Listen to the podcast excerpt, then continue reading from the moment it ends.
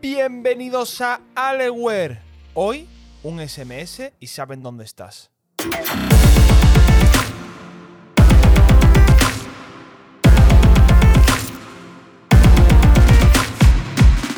Uf, increíble, increíble, increíble el programa de hoy, ¿eh? Me gusta muchísimo el tema que traigo hoy porque es de esto así... ¿Cómo decirlo, no? Con, con esa intriguita, privacidad, conspiración. A ver, conspiración en el sentido de para qué podría usarse, ¿no? Pero, pero me gusta mucho, me gusta mucho. Así que vamos a empezar de una. Eh, para hablar del tema de hoy, hace falta hablar un poquito de cómo funciona la, telefonía, ¿no? Y la conexión al teléfono, las llamadas y tal y cual. Pero antes, vamos a ver una cosa que pasa cuando tú intentas iniciar sesión en alguna de tus cuentas online. Seguro, seguro que tú intentas entrar en tu cuenta de Twitter, de Facebook o alguna cualquier red social y a lo mejor después de un tiempo sin haber entrado o, simplemente porque sí, no te deja entrar y te para para pedirte una confirmación. Y esta confirmación a veces te la mandan con un email, a veces con una notificación, pero otras veces te la mandan con un SMS un SMS en el que te mandan un código numérico que tú tienes que introducir en la aplicación para que te deje hacer login. Pues nos vamos a centrar hoy ahí, en el SMS. Normalmente, como he dicho, eso, ese SMS tiene un codiguito que suele ser un número de 6 cifras normalmente, que tú pones en la aplicación y ya te deja entrar. Este servicio no lo suelen dar las aplicaciones como tal, sino que hay empresas que se dedican exclusivamente a dar este servicio. Y hoy vamos a hablar de una empresa en concreto que hace esto, que se llama Mito. ¿Y por qué vamos a hablar de esta empresa? ¿Qué tiene de especial? Pues básicamente que han salido a la luz unas técnicas un poco chungas que hacía esta empresa. Y lo que hacía era para obtener información de los usuarios.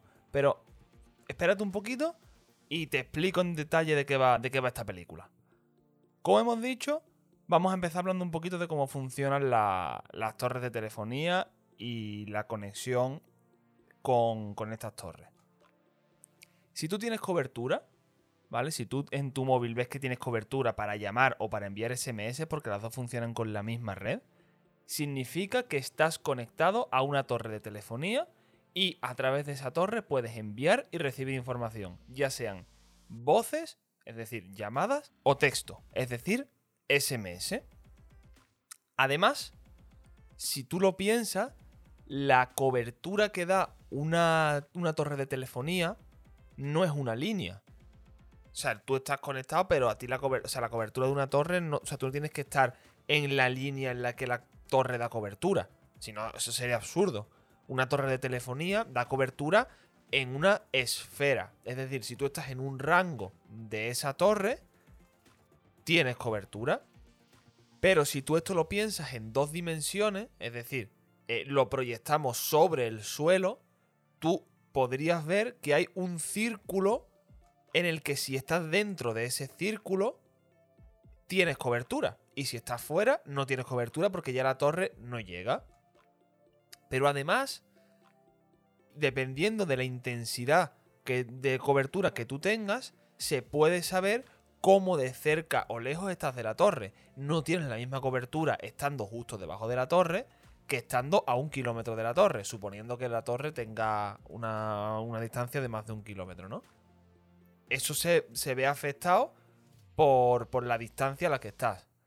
Es decir, que sabiendo que tú estás conectado a una torre y por la intensidad de tu cobertura a qué distancia estás, porque eso la torre lo sabe, la torre sabe que, o sea, qué intensidad de cobertura tienes, se podría dibujar una circunferencia en el suelo dentro de la cual tienes que estar tú. Entonces ahí ya habría una localización aproximada en la que tú estás, pero eso es una circunferencia completa, o sea, podrías estar en cualquier punto de esa circunferencia. ¿Qué pasa? Que cuando tú tienes cobertura normalmente no estás conectado a una sola torre, sino que puedes estar conectado, por ejemplo, a dos torres.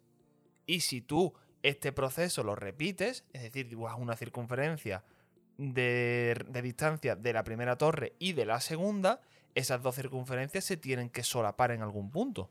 Porque tú estás conectado a las dos. Y tú obligatoriamente tienes que estar en la zona en la que se solapan esas dos circunferencias. Porque si no estuvieras ahí, no estarías conectado a una de las dos. Entonces ya la zona en la que tú tienes que estar es bastante más pequeña. Pero ¿qué pasa si estás conectado a tres torres? Que esto no es tan raro, ¿eh? O sea, estar conectado a muchas torres no es raro. Si tú repites el mismo proceso, vas a tener tres circunferencias en el suelo. Y las tres se tienen que solapar porque estás conectado a las tres torres. Y la zona en la que se solapan tres circunferencias es un triangulito. Y en ese triangulito tienes que estar tú. Porque si no, no estarías conectado a alguna de las tres torres. Esto así a lo mejor explicas un poquito más abstracto, complicado de ver. De todas maneras, en mi Twitter voy a poner una, una imagen de, esto, ¿no? De cómo sería el solapamiento de las tres circunferencias en, una, de, tres torres de telefonía y el triangulito en el que tiene que estar la persona, ¿vale? Por si no sabes cuál es mi Twitter, arroba Podcast, ¿vale? ¿Qué pasa? ¿Y qué tiene que ver todo esto con los SMS? A lo que yo voy es que si tú puedes acceder a la información de las torres de telefonía, es decir, qué terminales están conectados y con qué intensidad de señal, podrías saber con una certeza bastante buena la localización de un terminal.